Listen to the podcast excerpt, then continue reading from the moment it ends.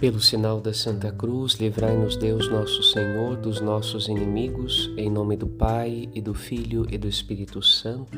Amém. Hoje a Igreja Católica recorda o exemplo e a intercessão da profeta da infância espiritual, Santa Teresinha do Menino Jesus. Sua experiência de Deus fala de doação, pequenez e entrega absoluta e confiante. As leituras de hoje nos convidam à reconciliação com Deus.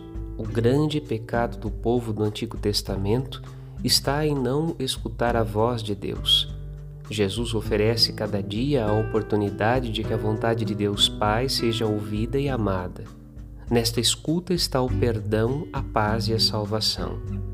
Como Santa Teresinha, pedimos a docilidade à voz de Deus e a confiança em Sua palavra que nunca nos desampara. Padre Rodolfo